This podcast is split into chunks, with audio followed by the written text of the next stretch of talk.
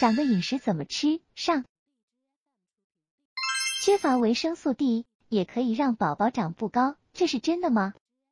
维生素 D 对孩子骨骼发育非常关键。维生素 D 可以促进钙的吸收，换句话说，离开了维生素 D，孩子呢就容易缺钙，导致发育不良、长不高，甚至会患上佝偻病。这种说法是对的。孩子呢，从出生后两周开始，每天就需要补充四百个单位的维生素 D。一般呢，我们建议服用到三岁。自然情况下，维生素 D 的补充可以通过晒太阳来进行，因为太阳光里的紫外线照射可以帮助皮肤细胞内储存的七脱氢胆固醇转化为维生素 D 三。但是不同地域的人接受太阳光的照射时间也不一样，而且不同地方的人也有不同的生活习惯。现代生活也让晒太阳变得越来越少了。我们还是提倡每天至少让孩子有一个小时的户外活动，通过晒太阳增加我们体内维生素 D 的转化，从而促进孩子的生长发育。孩子个子矮是缺钙，给孩子多补补钙就长高了，这种说法是真的吗？这种说法没有科学依据。补钙和增高是两个不同的概念。长高呢是在人成熟前，身体的骨骼的骨化中心当中。成骨细胞的不断增殖来完成的，这一过程需要钙作为一种原料来参与。钙是我们人体不可或缺的营养素，它是构成人体骨骼和牙齿的主要成分。过度缺钙呢，就会导致骨骼长得不健康，俗称之为佝偻病。这类孩子呢，会表现为骨骼的畸形。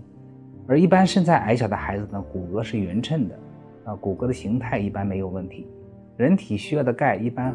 是通过我们正常的膳食就可以获取，一般的呢是不需要额外补充的。对于零到三岁的孩子，不需要补钙，维生素 D 是需要补充的。四岁到十六岁的孩子，实际上通过饮食的补充就可以了。如果过量的补钙，实际上就会干扰铁、锌以及磷的摄入，会导致结石啊、便秘、骨质增生等后果，对于促进身高实际上是没有益处的。多喝骨头汤可以补钙，促进孩子长高，这是真的吗？嗯，实际上这种说法是错的。很多家长可能觉得喝骨头汤很有营养，可以补钙，对孩子的身高增长有一定的辅助作用。其实呢，这种说法是错的。首先呢，骨头当中的确含有大量的钙质，几乎是动物全身含钙量的百分之九十以上。但是需要注意的是，这种藏在骨头里的钙属于生物钙，我们使用常规的烹饪方法。很难将其和骨头分离，即使长时间的熬煮，也很难产生大量的可供我们人体吸收的游离钙。所以，要想从骨头汤中摄入更多的钙，几乎是不可能的。钙只有被转化为离子状态，才能在人体的肠道内被吸收。听说每天喝牛奶可以让孩子长高，这是真的吗？实际上，喝牛奶不是长高的万能法宝。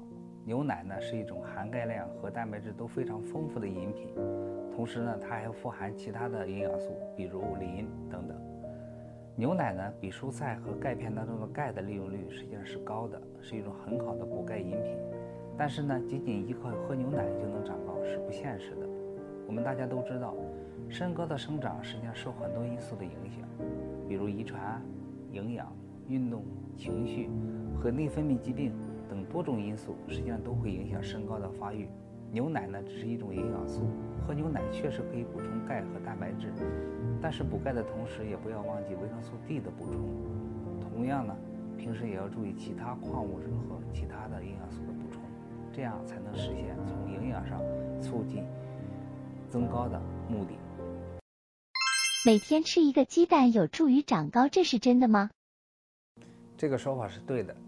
首先可以肯定的是，鸡蛋确实是促进身高增长的比较好的食物。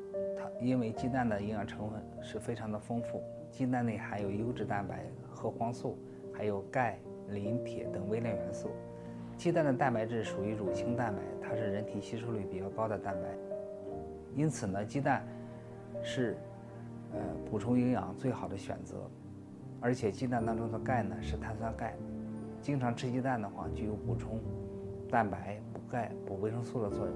水煮鸡蛋和蒸蛋羹对于正在长身体的孩子来说是再好不过的食物了。但是蛋黄的胆固醇比较高，所以呢每天吃鸡蛋的量应该控制一到两个就可以了。牛初乳有助于孩子长高，是真的吗？有的家长经常在问：牛初乳能给孩子吃吗？那么牛初乳对长高是否有帮助？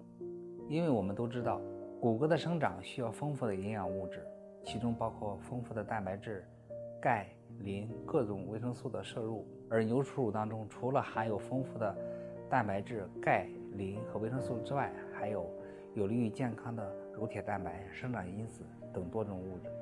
因此呢，目前的研究也就表明，服用牛初乳实际上对孩子的长高是有促进作用的。